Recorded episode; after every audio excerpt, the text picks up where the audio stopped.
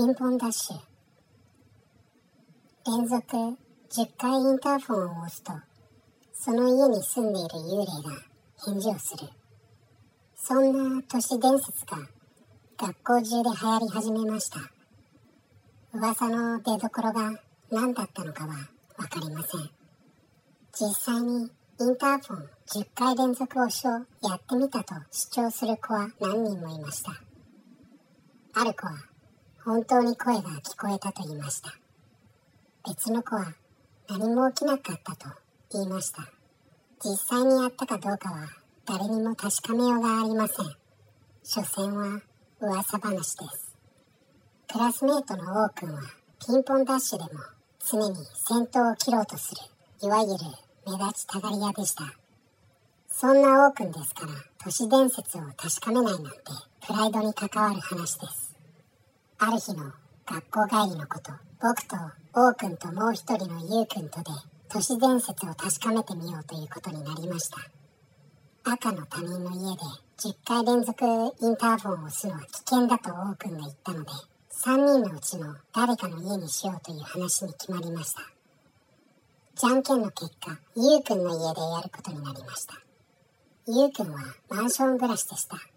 ゆうくんのお父さんもお母さんも働きに出ているので、家には誰もいないはずです。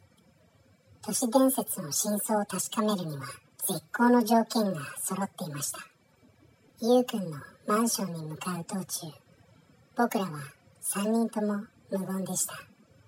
みんな強がっていましたが、3人とも都市伝説が怖かったのだと思います。何も起こるわけがないと思いながら、心のどこかでは、もしかしたら、という気持ちを捨てきれずにいました。ゆうくんのマンションに到着した頃には、辺りはうっすらと暗くなり始めていました。玄関のチャイムを押すのは、王くんの役目になりました。いいか、やるぞ、王くんが言いました。緊張しているのがすぐに分かりました。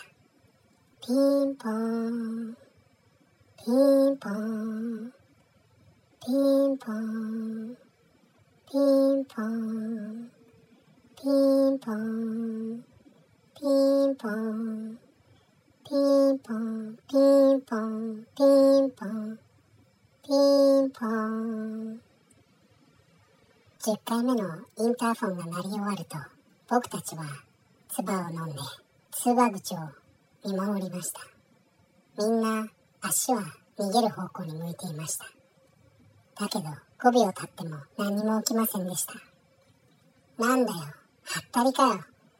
明らかに安心した様子で王くんが言った。その時でした。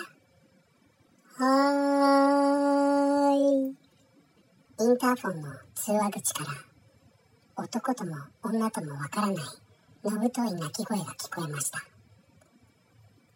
ゃー。一目散に逃げたのは王くんでした。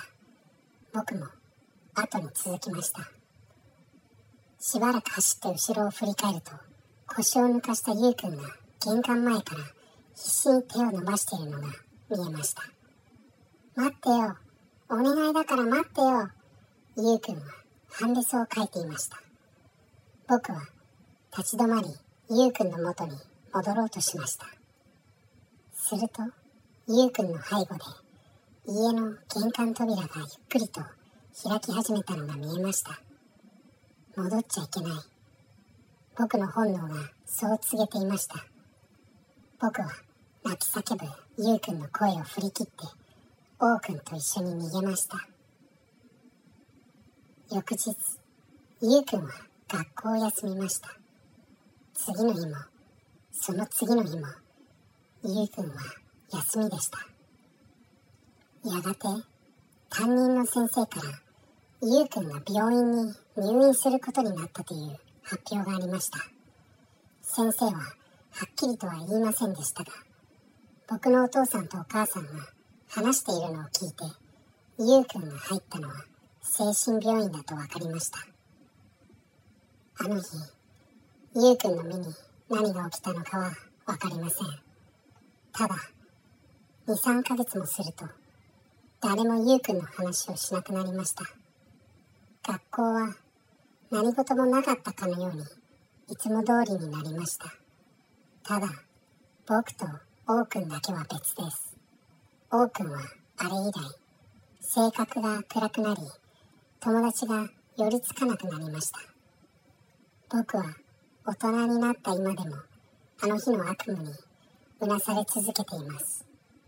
そしてゆうくんのことを思うとたまらなく胸が苦しくなるのです。